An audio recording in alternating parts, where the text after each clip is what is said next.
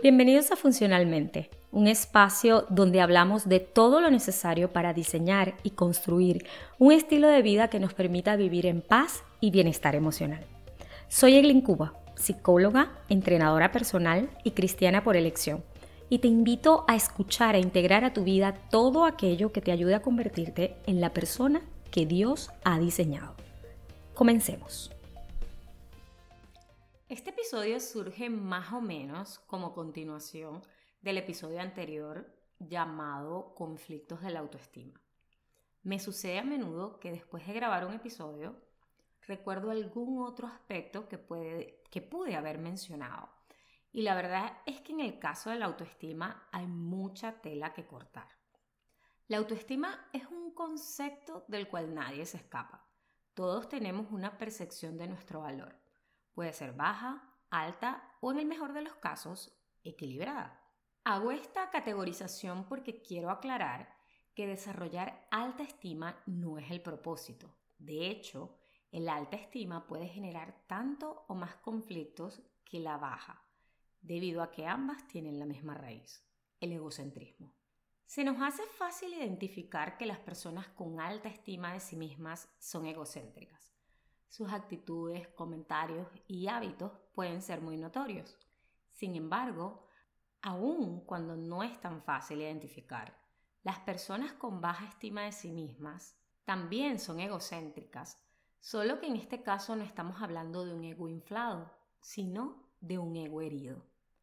Las personas egocéntricas desean ser el centro de atención y ansían reconocimiento. Las personas con alta estima creen que pueden lograrlo. Las personas con baja estima creen que no pueden. Por supuesto que las actitudes y comportamientos son diferentes porque parten de la creencia que es diferente, pero la necesidad es básicamente la misma, ser el centro de atención y obtener reconocimiento. Ilustrándolo de otra forma, las personas con alta estima sienten que el mundo gira alrededor de ellos, mientras que las personas con baja estima sienten que el mundo los ha ignorado. En ambos casos, el foco de atención son las personas, es decir, el yo, el ego. Por cuanto es más sencillo identificar y comprender los riesgos de la alta estima, quiero enfocarme en la baja estima, que es una percepción de que se tiene poco o ningún valor. Las personas que se sienten así, por lo general, se victimizan, porque atribuyen a los otros la responsabilidad de su poco valor. Hablé en otro episodio acerca de victimizarse y decía que las víctimas necesitan que el mundo cambie para poder estar mejor. No asumen la responsabilidad de sus vidas. La baja autoestima y la victimización son frutos de un mismo árbol, por lo cual podemos encontrarlos haciendo equipo la mayoría del tiempo. Las personas con baja estima de sí mismas generalmente han sido víctimas de abusos o agresiones en, edades tempranas. Y estas agresiones pueden haber sido verbales, físicas, emocionales, sexuales o cualquier otra forma en la que se le transmita al niño que su valor no es suficiente. Hasta ahora he asociado la baja estima con el egocentrismo y la victimización. Pero hay otra asociación, o mejor dicho, disociación, que me gustaría establecer, y se trata de la humildad. Cuando digo disociar, me refiero a quitar la asociación, hacer una separación. Generalmente las actitudes de una persona con baja autoestima pueden confundirse con humildad, pero eso es solo una máscara. Ya he dicho que una persona con baja autoestima es egocéntrica y el egocentrismo y la humildad son aspectos mutuamente excluyentes. Si tienes uno, el otro no está presente. Para ser honesta, esta es mi inquietud más grande, especialmente entre los cristianos. Creo que el cuerpo de Cristo está lleno de personas con muy baja estima de sí mismas, reflejando una falsa humildad. Y para nada intento decir con esto que ocurre de manera intencional o hipócritamente. Más bien creo que la humildad se ha convertido en el mecanismo de defensa sobre el cual muchos cristianos alivian sus conflictos con la autoestima. Es cierto que Jesús nos demanda que seamos humildes. De hecho, Él nos dio el mejor ejemplo de ello. Pero en ningún momento Jesús se mostró como una persona sin estima propia. Por el contrario, tenía muy claro quién era, el Hijo de Dios. Humildad es una virtud que implica tener conciencia del propio ser, de las debilidades y fortalezas, sin ánimos de hacer alarde de estas últimas. Humildad no es pensar menos de nosotros mismos, sino pensar menos en nosotros mismos. Pablo nos dice en Romanos 12:3, basado en el privilegio y la autoridad que Dios me ha dado, le advierto a cada uno de ustedes lo siguiente. Ninguno se crea mejor de lo que realmente es. Sean realistas al evaluarse a ustedes mismos.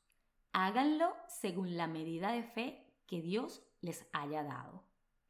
Este creo es el versículo más claro que podemos encontrar sobre la autoestima. Aquí claramente podemos ver una advertencia sobre la alta estima. Sin embargo, también está claro que debemos ser realistas en la evaluación que hacemos de nosotros mismos. Otras versiones de la Biblia hablan de moderación o cordura, lo que implica evitar los extremos.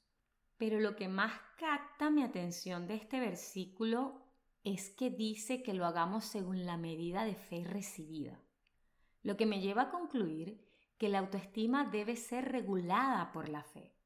Es interesante que Pablo habla de esto justo antes de hablar del cuerpo de Cristo y de los dones que hemos recibido.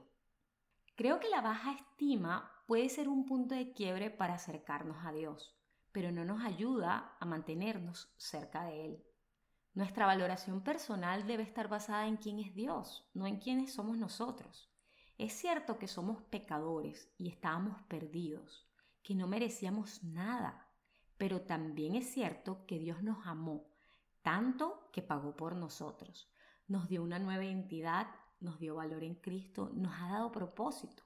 Parte de construir una autoestima saludable que honre a Dios es valorarnos según la fe, es aceptar, recibir y disfrutar lo que Dios ya hizo y renunciar a vivir intentando pagar por nosotros mismos. El desafío que tenemos los cristianos hoy en día es creernos lo que Dios dice de nosotros, aun cuando nuestra propia naturaleza nos acusa de lo contrario y aun cuando el mundo se empeña en que seamos algo diferente a lo que Dios ha diseñado y ha establecido.